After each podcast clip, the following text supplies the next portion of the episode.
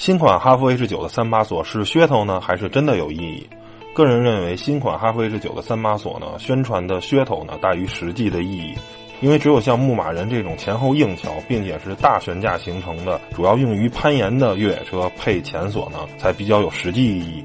而其他的越野车呢，用前锁的情况其实很少，适用的路况呢也不多。像哈弗 H 九这种长途穿越取向越野车，其实用中锁跟后锁就足够了，甚至大多数情况只用电子限滑就可以脱困。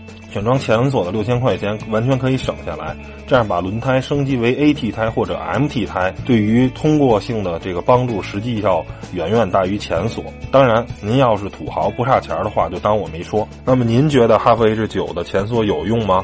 或者您准备买新款哈弗 H 九的时候会选装前锁吗？欢迎您留言告诉我。